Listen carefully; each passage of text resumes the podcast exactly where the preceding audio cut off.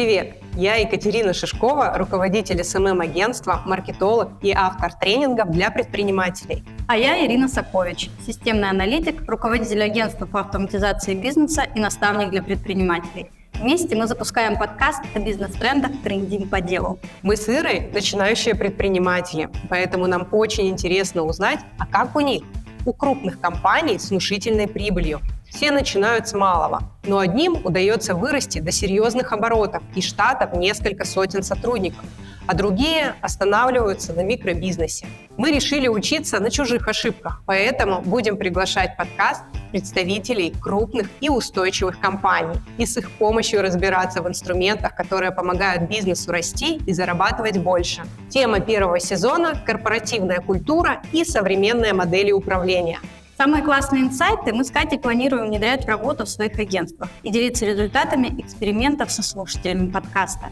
Если вам интересно разобраться в современных бизнес-процессах и хочется подчеркнуть что-то полезное для своего дела, не пропускайте новые выпуски. Это первый выпуск «Трендим по делу», и в нем мы будем разбираться, как устроены самоорганизующиеся компании. Часто еще их называют бирюзовыми. Уверена, будет интересно. Поэтому позвали в гости человека, у которого получилось осуществить мечту любого предпринимателя не просто выстроить грамотный менеджмент, но и вывести основателей из рутинных процессов. Делиться опытом сегодня будет управляющий партнер IT-эдженси Роман Ивошин.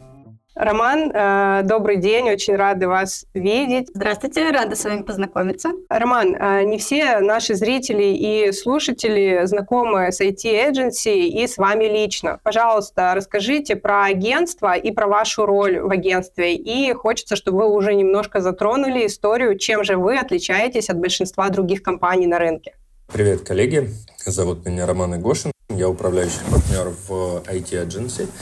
И чем мы отличаемся? Мы компания без генерального директора, с самоуправлением и с многими интересными процессами, как а, стратегические инициативы и внутреннее инвестирование, и долевая система, которая подразумевает совладение компании сотрудниками. И если не секрет, можете поделиться оборотами вашей компании, чтобы наши слушатели тоже поняли, насколько вы мощные ребята. Ну, с клиентскими бюджетами мы, наверное, в районе полутора миллиарда. Без клиентских бюджетов, только клиентские деньги, мы в этом году закрываемся в 350. Прошлый год закончили с доходом в 200. Угу. Ну, мы говорим о миллионах рублей, естественно.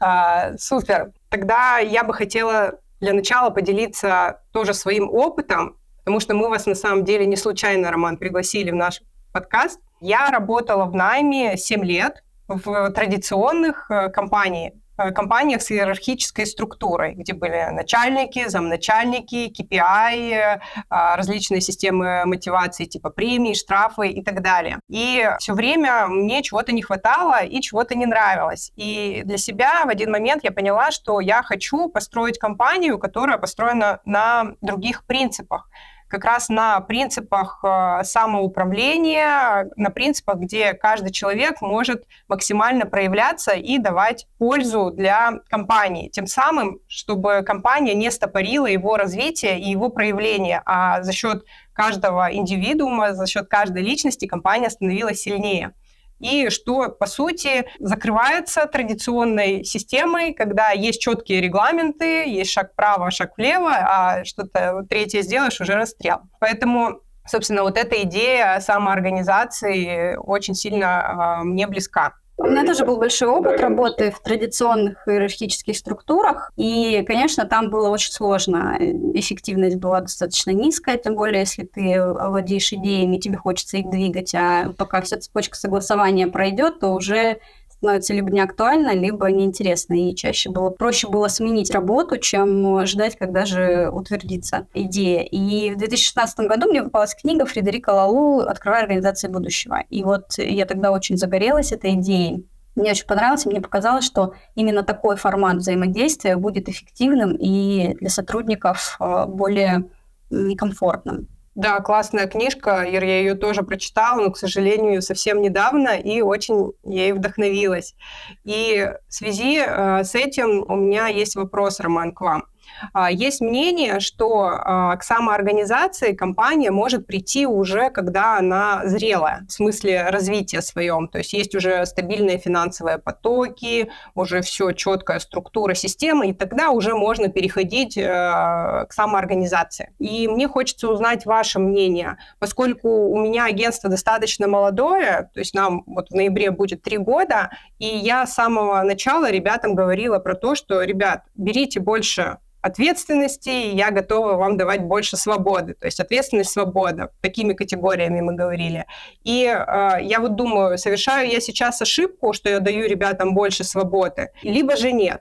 А, очень важно, мне кажется, что самоуправление не есть анархия. Степень свободы и степень принятия решения определяется наверное, той степенью ответственности, за которую человек отвечает, находясь там в позиции. Вот э, за что может отвечать младший перформанс-маркетолог? Он не может отвечать за стратегию компании, не может принимать в этом участие. Его э, самоуправление может заключаться в том, что он меняет какой-то подход в своей работе. Вот он делает одну задачу каждый день, и эта задача занимает у него два часа. Он приходит и говорит, я знаю, как сделать ее за 15 минут. Класс, бери и делай. На следующем уровне уровень самоорганизации, ответственности и влияния на компанию растет. То есть там человек меняет подход к работе с проектами. На уровне выше человек может менять подход в работе с продуктом, с командой, с наймом, с грейдами, с системой обучения. Еще на, на, на уровень выше человек может менять э, то, в какую сторону компания идет. Вот, соответственно, постепенно проходя эти уровни, давая людям возможность э, на каждом уровне поработать с ответственностью и самостоятельностью, получается прийти, наверное, вот к, к самоорганизации.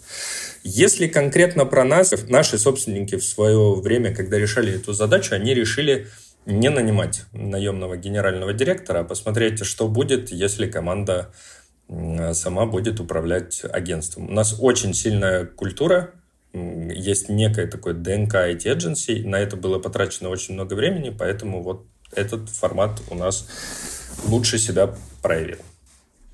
Класс. А сколько по времени вы существуете как самоорганизующаяся компания?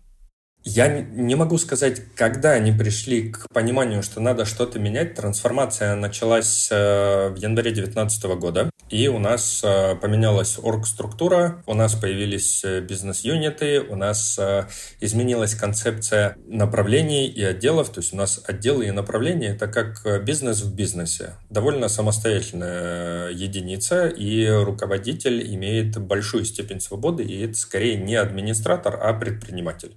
Вот как бы вот такая разница. Полностью, наверное, эта трансформация э, завершилась э, к где-то году 20 в 21 и вот с конца 21 это полностью автономная система, то есть фаундеры не принимают участие в том, что происходит ком- с компанией. Но вот вы упомянули про ДНК. А можете немножко поподробнее рассказать, что входит э, вот, ДНК агентства?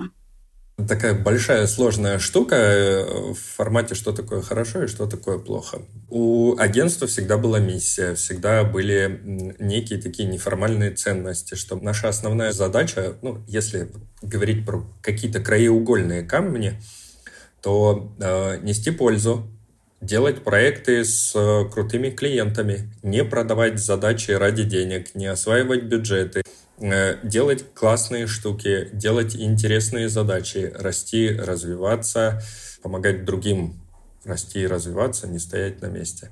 Все это у нас было на неком таком неосязаемом уровне. И вот в момент, э, когда началась трансформация в 2019 году, фаундеры пришли к выводу, что все наши, скажем так, ощущения про культуру, про ценности, про миссию, они должны быть формализованы. И мы приглашали консультанта Лешу Бурбу. Мы с ним работали, по-моему, почти полгода. Он интервьюировал сотрудников компании. У нас было несколько драфтов с ценностями. И у нас сейчас есть э, документ внутренней ценности компании, к которому мы обращаемся в любых э, сложных ситуациях. И эти ценности, они довольно понятные про развитие, про безопасность, в то же время про неудобную открытость. И вот вот это все определяет то, как мы себя ведем по отношению друг к другу, по отношению к клиентам, по отношению к рынку.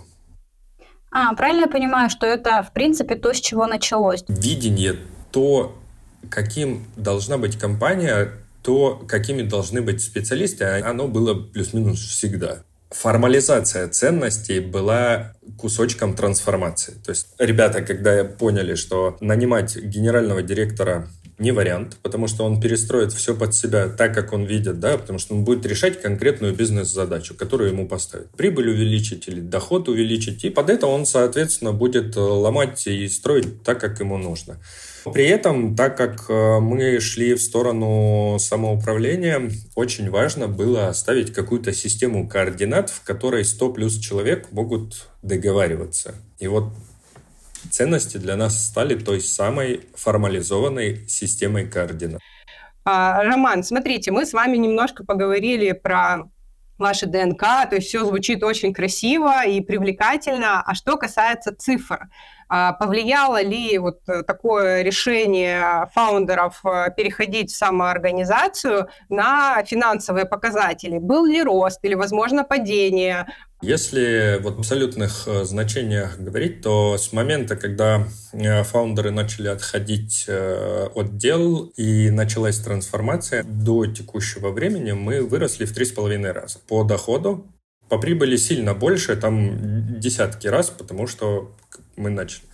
Вот. Но все не так просто, как звучит со стороны, потому что еще одной важной штукой при трансформации для наших фаундеров было найти ответ, почему команде должно быть выгодно развивать агентство. И таким ответом стала долевая система, люди, которые влияют на долгосрочное э, развитие агентства, могут стать совладельцами компании, получить какой-то объем акций, или долю в компании и начать регулярно с этого получать дивиденды. То есть это становится, кроме зарплаты и бонусов операционных, это становится третьей статьей доходов, которую можно проектировать и которой можно управлять.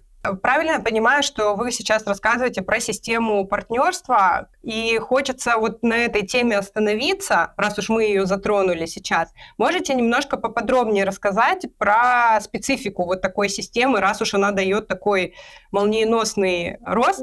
Все довольно просто. Есть категория результатов, достигнув которых можно претендовать на долю в компании и на партнерство. Это построить новый бизнес-юнит, масштабировать э, уже построенный бизнес-юнит кратно и внести какой-то существенный вклад в управление агентством, ну, то есть не, не в производство, например, как-то очень сильно повлиять на маркетинг и сделать так, чтобы маркетинг приводил в два раза больше лидов, например, тех, что нам интересны. Как-то по-другому перестроить продажи, сформулировать новую стратегию, выйти на новый рынок, например. Все это оценивается долей. Статус партнера – это скорее больше про вот, признание. Что, да, мы как бы, ты наш деловой партнер. Мы с тобой делаем дела, все класс. Доли можно получить отдельно и зарабатывать деньги вместе с агентством. Вы сказали о том, что у вас в компании есть юниты, и получается, что у каждого юнита есть свой бюджет. Вот можете немножко рассказать про эту систему, потому что в традиционных компаниях, которые построены не по принципам самоорганизации, там есть единый бюджет на всю компанию и там больше к нему отношения имеют бухгалтер, финансовый директор и так далее. А у вас немножко по-другому. Смотрите, есть несколько бюджетов у нас в компании, если так говорить. Первый бюджет – ФОД, инфраструктура и налоги. Вот это все ложится как расход направления, базовый расход направления. Есть общий агентский бюджет развития, так называемый. Э, он реализован по принципу ну, как бы внутреннего налога, и мы с каждого проекта, с дохода каждого проекта берем 10% на развитие агентства. То есть мы построили прозрачную систему внутреннего инвестирования, и вот э, в прошлом году, точнее в этом году мы потратили в районе 20 или 25 миллионов. На следующий год мы потратим в районе 50 миллионов уже на развития агентства, на какие-то инициативы. И это вот как раз 10%. Есть третья статья дохода, она на уровне бизнес-юнита. То, что бизнес-юнит заработал, то, что бизнес-юнит юнит потратил, ну, минус затраты на содержание команды, у него остается прибыль. Половину этой прибыли мы отдаем команде как бонус. И, соответственно, команда на уровне бизнес-юнита, ну, руководитель, да, вместе со своими старшими, они могут принимать решения о том, чтобы эти деньги потратить так, как они считают нужным. То есть они э, садятся, грубо, и у нас за этот квартал есть миллион. Мы можем взять э, 500 тысяч бонусами, а можем из этого миллиона 500 тысяч потратить на обучение команды или на какую-то страт-сессию, или устроить себе, грубо, дискотеку. Вот ребята хотят себе дискотеку, они могут потратить полмиллиона на дискотеку, с оставшихся полмиллиона они берут себе бонус в 250 тысяч. Вот примерно так это работает. Направление, которое стабильное, которое выполняет показатели по доходу и по прибыли, может со своей прибылью э, делать, ну, за всей той прибылью, что выше нуля, может делать все, что угодно. А, правильно я понимаю, что вот эта прибыль юнита, она может быть потрачена в том числе и на развитие, например, самого юнита? Они могут, э, например, этими деньгами управлять, чтобы наниматься в прок. Вот мы знаем, что идет высокий сезон, и такие, окей, мы сейчас возьмем трех классных ребят, и в высокий сезон мы сделаем не один крутой запуск, а четыре. Хорошая инвестиция, давайте делать. И если вам приходит какой-то гигантский проект, и много юнитов хотят с ним работать то как в таком случае распределяется прибыль, загрузка и так далее? То есть не конкурируют ли юниты между собой, каждому уже хочется побольше заработать, да? Нет такого, что ребята перетягивают одеяло на себя. Если приходит э, заказ, ну, лид на моноуслугу, и на, это, на реализацию этого заказа претендует несколько направлений, то заказ распределяется согласно заранее спроектированному алгоритму, что кто следующий в очереди. Вот кто следующий в очереди по правилам, тот берет этот заказ. Бывают, конечно, исключения, когда приходит клиент и говорит, я хочу только с этими ребятами, только с этими ребятами. Ну, тогда как бы мы делаем здесь исключение. Не мой клиент, э, ну, но клиент соседнего подразделения звучит сильно лучше, чем вообще, в принципе, не наш клиент. Угу. Да, так и есть. Это первая история. Вторая история. Если приходит клиент на комплексный проект, когда мы подключаем несколько команд для реализации стратегии. То есть у нас могут работать перформанс-маркетологи, могут менеджеры, могут работать SEOшники и так далее. Таким проектом и таким клиентом управляет аккаунт-директор. Клиент в таком случае принадлежит аккаунт-директору, и он нанимает бизнес-юниты на реализацию задачи клиентской. Угу. То есть есть третья сторона, которая всех и организует, и они между собой уже не конкурируют. И тут еще такой э, вопрос возникает, каким образом происходит, э, ну, мы уже поняли, что зарплата специалистам выплачивается, э, в том числе формируется вот этот вот э, бонусы, прибыль на юнити, которая распределяется и может быть потрачена на их усмотрение. А как в целом, есть ли какой-то расчет заработной платы, помимо а, вот, распределения прибыли.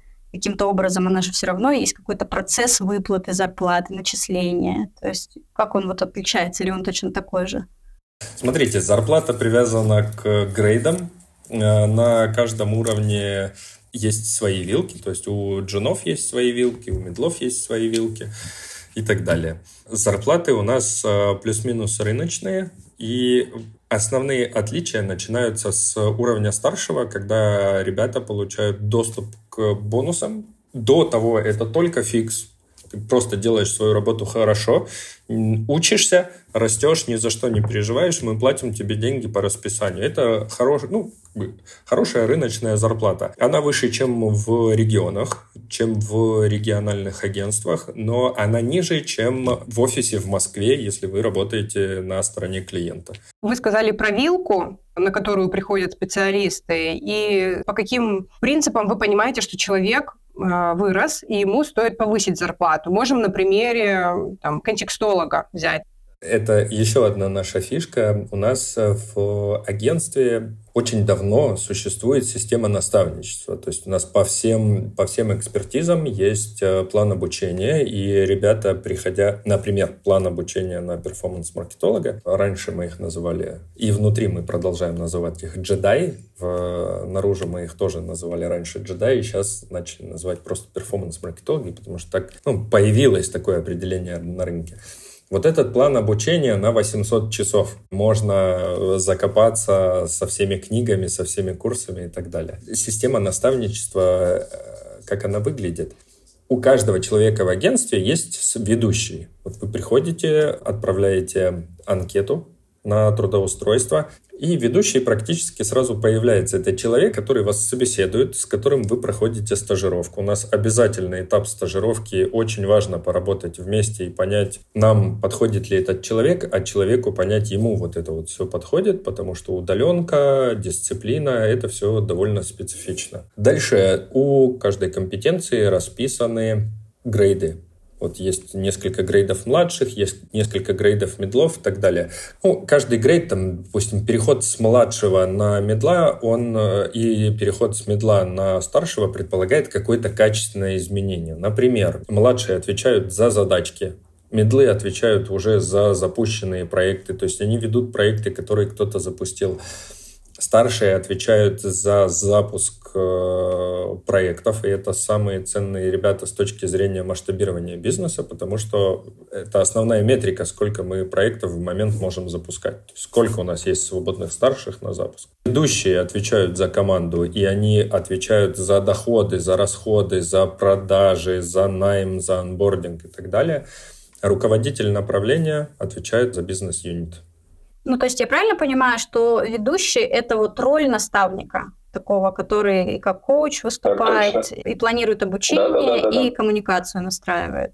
А у меня вопрос. Вы за это доплачиваете сотрудникам? Да. За наставничество? Э, ну, это компетенция, это кусок культуры, так должно быть. Я слышала, что в самоорганизующихся компаниях зачастую открыты все финансовые показатели, и любой сотрудник может зайти в табличку и увидеть, кто сколько зарабатывает. Мне кажется, что многие предприниматели российские, они с содроганием могут это услышать, потому что в целом у нас в России, мне кажется, все, что связано с деньгами, не принято обсуждать, а уж тем более показывать. Когда всю эту историю делали прозрачной, я больше всех э, сопротивлялся, но на самом деле ничего вот страшного из того, что могло произойти, не произошло. Мы тогда с основателем, с Севой очень спорили, но довел это дело до конца и сделал эту историю прозрачной. По факту очень хорошая история, что каждый сотрудник видит состояние в агентстве, и как бы если у нас э, все плохо в агентстве, наверное, сейчас не время обновлять свой рабочий ноутбук лучше мы кого-нибудь не уволим. Вот, ну, как бы, например. Если же у нас, например, все хорошо, окей, значит, это хорошая возможность получить сейчас повышение. Ну, то есть ничего не мешает, ничего тебя не ограничивает. Давай, сколько у меня там осталось, чтобы, ну, вот направление зеленое, я хочу, например, больше зарплату, или я хочу бонус, или что-то. Вот есть деньги, я могу эту часть какую-то взять. И человек идет и договаривается со своим ведущим. Все зарплаты у нас видят только руководители и управление. Все остальные ребята ориентируются на систему грейдов. У нас нельзя получить повышение, то есть все повышения защищаются. И если человек откровенно не соответствует, его не пропустят э, свои же коллеги. Типа, парень, не спеши, ты, ты совершенно точно еще, например, не старший или не ведущий, потому что у тебя вот это, вот это и вот эта зона не закрыта, тебе рановато. Здесь вот так саморегулирование происходит. Угу. Но, как мы услышали, что это такой еще и метод и стимулирования, и мотивации к росту тому же самому. Во-первых, ты понимаешь, э, сколько ты будешь зарабатывать, ну, глядя на эту систему грейдов и понимая, какие там есть, э, какие зарплаты. И плюс у тебя прозрачное направление, ты понимаешь, куда ты хочешь пойти развиваться. Правильно? Да, все так. И плюс э, ребята видят э, наглядные истории успеха, что рядом есть э, ребята, у которых бонусы могут быть в 5-10 раз выше, чем у тебя, и ничем они сверхъестественным не отличаются, просто они уже определенный путь прошли, и ты, если узнаешь, какой они путь прошли, можешь пробежать его, например, в два раза быстрее. А вы упомянули о том, что а, сотрудник может выйти и защитить свою зарплату, да, что он хочет дальше расти. Вот можете немножко рассказать э, про вот эту систему? У каждого человека есть наставник. И в каждом направлении есть своя система грейдов. У SEOшников она может быть своя, у перформанс-маркетологов, например, своя. Да? А у них должны быть разные навыки. Работа ведущего — это как работать навигатором. Каждый подопечный в каждый момент времени должен знать точку, где он находится, и точку, куда он идет. Вот эта точка, куда он идет, это следующий грейд с одной стороны. С другой стороны, это конкретные договоренности со своим ведущим, что надо сделать, чтобы получить повышение. То есть это должен быть какой-то объем теории, матчасти, что человек изучил, там, как веб-аналитика работает или как э, строить сквозную отчетность. С другой стороны, он должен результатами подтвердить свои навыки. То есть у него должно набраться какое-то количество единиц смысла. Я собрал вот такую вот сквозную отчетность. Я не просто про нее прочитал, а теперь вот я ее собрал, и я этим самым подтверждаю, что я могу делать то же самое. Как происходит повышение? В некоторых командах ребята защищаются на команду, в некоторых командах защита происходит с руководителем. На совет и на управление защита происходит, когда человек претендует на позицию старшего. Мы предполагаем, что старшие это как раз, я чуть раньше сказал, что старшие это самые ценные ребята с точки зрения производства, но в то же время старшие довольно ответственная позиция с точки зрения, что это ролевая модель для следующего поколения. Очень важно вот во, во всех этих э, историях, чтобы это было очень прозрачно и максимально исключало какие-либо оценочные истории, Типа, вот мы с тобой друзья, я тебе вот с Петей мы друзья, Пете я зарплату поднял, а с Гошей мы не друзья, я ему зарплату не поднял. Поэтому нужны грейды, какие-то правила и прозрачный процесс, чтобы система могла саморегулироваться. Ну и вот мы уже немножко проговорили про мотивацию. То есть каким образом строится мотивация для того, чтобы команды управляли. Ну, как мы понимаем, здесь мотивация – больше э, внутренняя, то есть она формируется и ценностями, и формируется самой э, ДНК компании, и за счет того, что как устроено внутри э, формирование э, оплаты труда, то есть это все является мотивирующими факторами. Но, может быть, есть что-то еще, что вы предпринимаете, там, не знаю, геймификацию какую-нибудь, еще что-то для того, чтобы дополнительно стимулировать и мотивировать сотрудников? Чтобы дополнительно мотивировать и стимулировать сотрудников, мы с ребятами, как я сказал, да, наставники с ними встречаются. И здесь самое важное понять, зачем человеку это все надо. И роль наставника как раз помочь человеку с этим совсем разобраться. Деньги же тоже не очень очевидная история. У кого-то запрос может быть абсолютно другой. У кого-то запрос может быть на какое-нибудь общественное признание. Да? У кого-то запрос может быть то, чтобы оставить большой вклад свой в, в развитие агентства. И все это, вот деньги, возможность оставить свой вклад, самореализоваться, получить результаты, которыми ты гордишься, и э, длинными зимними вечерами на пенсии будет э, не стыдно вспоминать про прожитые годы. У каждого человека эта комбинация своя. И наставник как бы под это все подбирает, окей, смотри, вот агентство дает вот такие возможности, и с учетом твоего запроса ты мог бы вот эти и вот эти и вот эти потребности у нас закрыть. Давай я тебе помогу. Вот примерно так строится работа. По ощущениям, что это прямо такой наставник, как коуч.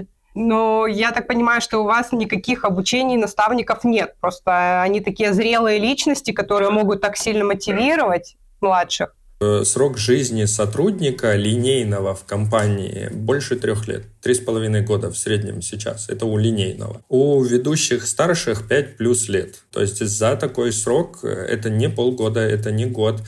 За такой срок можно выстроить доверительные отношения и как, как бы притереться друг к другу. Я постоянно шучу, что не все семьи э, существуют так долго, как у нас ребята друг с другом работают и учатся выстраивать отношения друг с другом. Поэтому Конечно же, мы со всем этим помогаем. В том числе поэтому у нас довольно серьезные требования к старшим и к ведущим, ну, к будущим наставникам, к тем, кто будет растить следующее поколение. Роман, еще вы в самом начале рассказали про такую интересную историю у вас в агентстве. Это стратегические инициативы. Давайте на этом вопросе еще остановимся, потому что, мне кажется, это тоже такая, возможно, точка роста для многих бизнесов. Каким образом можно включить сотрудников э, в развитие компании?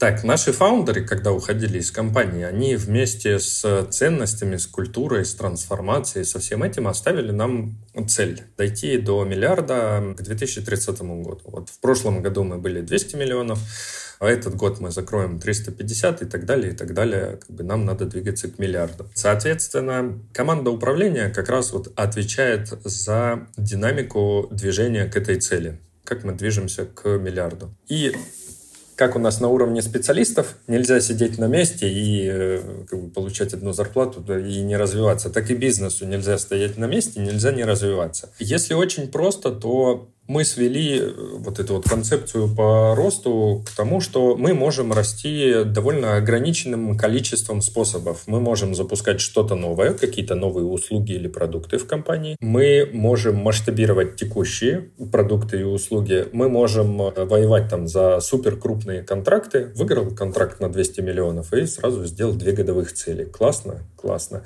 И можем, например, открывать новые рынки. Ну вот и все, четыре Четыре способа, грубо. Грубо, если очень грубо. Вот, запускать что-то новое — это вот не исключительный какой-то способ, которым мы растем по отношению к другим.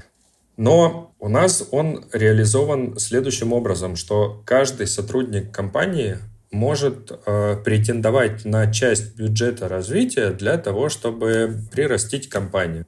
У нас есть бюджет развития, он очень прозрачный. Ну, то есть все знают, сколько у нас денег на развитие. Дальше есть процесс с питчингом страт-инициатив. То есть человек приходит и рассказывает, у меня есть вот такая идея, она влияет, например, на деньги, влияет там на качество работы, это новый продукт, или она влияет, например, на счастье команды.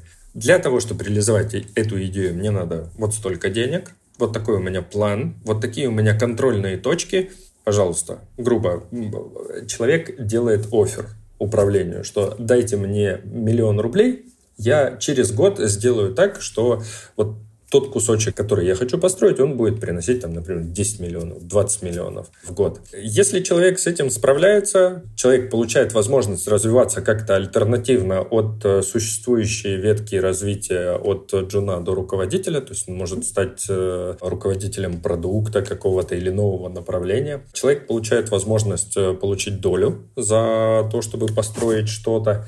И что самое, наверное, важное, у человека появляется возможность на крепкой базе построить что-то свое. Все же хотят там попробовать себя, свои силы. Там, вот я, я работаю на дядю, давай пришло время подышать на свободу и все эти дела. В агентстве мы создаем довольно безопасные условия для наших э, стартаперов, так-то назовем. Даем деньги, даем инфраструктуру, делимся опытом для того, чтобы приращивать агентство. А что будет, если у вас попросили миллион, вы дали, а возврата никакого нет? Будет ли этот миллион, этот сотрудник должен компании или как устроено это? Как я сказал, у сотрудника есть планы, есть контрольные точки. На каждой контрольной точке человек отчитывается. Если мы видим на первой контрольной точке, что как бы ничего не произошло, большой вопрос, надо ли бюджетировать эту инициативу дальше. Поэтому мы не выписываем чеки на год вперед. Если человек не справился по объективной причине, потому что произошли какие-то изменения на рынке, или хороший пример, что-то связанное с мобильным маркетингом, сколько было изменений, когда App Store начал резать, убивать приложения. Вот у нас несколько продуктов от этого пострадало, и мы не можем в таком случае предъявлять какие-то претензии человеку.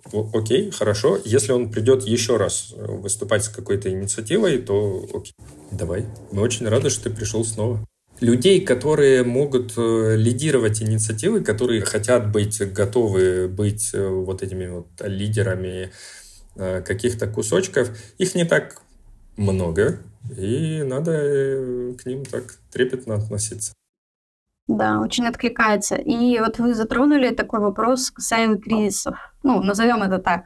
Каким образом компания справляется с этими, с такими вещами, потому что иногда вот такой вопрос, был ли прецедент, когда вы, вы хотели поменять обратно на иерархическую структуру, что было сложно управлять, например, что-то так настолько изменилось? Да боже упаси.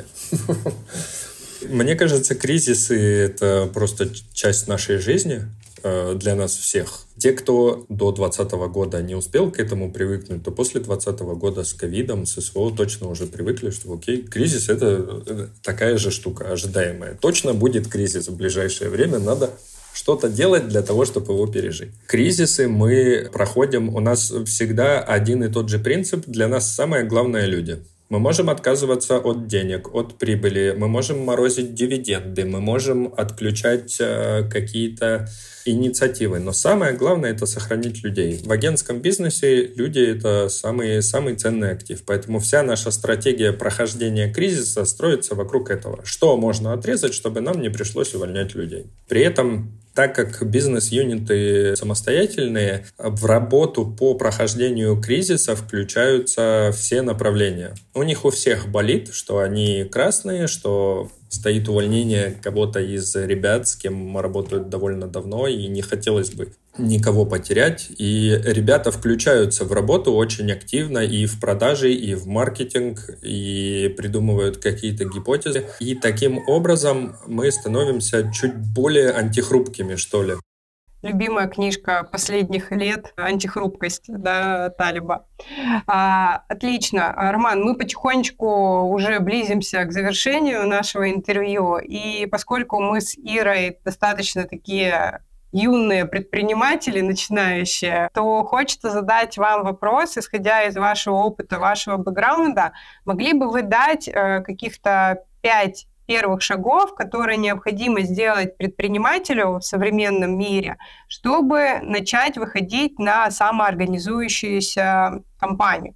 Ну, конечно, если сам предприниматель хочет построить такую компанию. Ну, я бы точно посоветовал не делать этого, потому что это модно и на слуху потому что это очень непросто, и мы же все руководители довольно авторитарные товарищи, и вот э, если что-то идет не по нашему плану, это очень тяжело с этим совсем как бы жить, мириться, поэтому точно не делать это просто потому, что это вот как, как-то немножко типа модно становится, да, у меня самоуправляемая организация. Если все-таки приняли решение выходить, приняли решение в, в самоуправление, то первое, наверное, на каких принципах будет основано это самоуправление. Фундамент — это культура, ценности, цели, миссия компании. Вот надо вот это все сформулировать. Я бы сказал так, что собственнику в этот момент надо постараться сформулировать те ощущения, вот очень важно, не, не цели, а ощущения от компании, которые он бы хотел как-то видеть. Как, как там будут взаимодействовать люди, как они будут развиваться, будут ли они развиваться. Вот. А после этого найти э, первый состав, первое поколение управления, кандидатов на первое поколение управления, с которыми э, можно делать дела и начать последовательно превращать их в своих подельников. То есть не сказать, что типа, ребят, все, я пошел, а вовлечь их в совместное сделывание. И вот когда э, совместное сделывание произошло, тогда уже можно сказать, окей, давай, как бы, давай попробуй. Давай попробуй. Мы вот чуть раньше сказали, что руководители довольно авторитарные. Сколько, я знаю, очень много управленцев, которые говорят э, директору по маркетингу, что ему надо делать, какую рекламу в Фейсбуке запускать, чтобы лиды там появились, или как продажи должны обрабатывать там звонки, или как продажи должны вести CRM-ку, или как HR должен нанимать и фаундер в этом во всем. Для начала попробуйте сказать продажи. Я хочу 4 запуска в месяц. Я не знаю, я не хочу знать, что там происходит, просто вот организуйте, сделайте план, сделайте стратегию и посмотрите, как, как комфортно с этим живется. Готовы вот настолько отпустить? Если готовы, двигайтесь дальше. Если не готовы, наверное, рановато. Роман, спасибо вам большое за такую содержательную беседу. На самом деле, лично для меня было куча инсайтов. И то, что я забираю с собой, а мы с Ирой э, решили, что после каждой встречи с крутыми экспертами, с э, людьми, у кого уже намного опыт богаче, чем у нас, а мы забираем какую-то фишечку. Вот я забираю с собой, если вы позволите, наставничество. Мне очень приглянулась эта идея, потому что сейчас у меня в агентстве, по сути, приходит человек, и он как в омут с головой ныряет э, в те процессы, которые есть.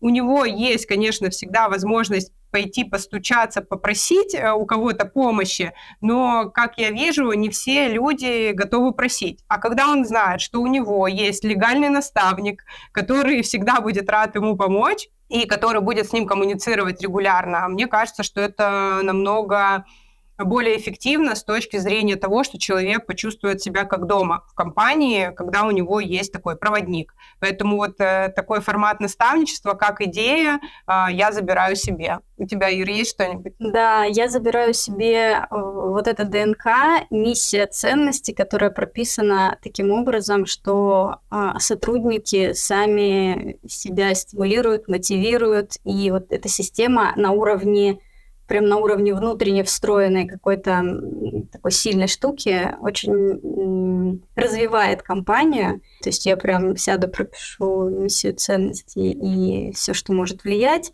И систему стратегических инициатив тоже я очень откликнулась, планирую их внедрять. Да, спасибо большое. Спасибо, спасибо Роман. большое за встречу. Очень приятно. Друзья, спасибо, что были с нами. Нам будет очень полезно, если вы оцените выпуск и оставите комментарий. Пишите, о каких фишках современного бизнеса вам было бы интересно узнать, а мы постараемся выяснить это у наших гостей. Чтобы не пропускать новые выпуски, подпишитесь на подкаст «Трендим по делу» на YouTube, Яндекс Музыки, Apple подкастах, SoundStream, Звуки, ВК Музыки и других удобных платформах. Если вам нужна помощь в автоматизации бизнес-процессов или вы хотите начать заниматься этим самостоятельно, то стучитесь ко мне в блог. Ссылка будет в описании к этому выпуску. А я могу помочь с продвижением в социальных сетях и разработкой SMM-стратегии для бизнеса. Контакты тоже найдете в описании.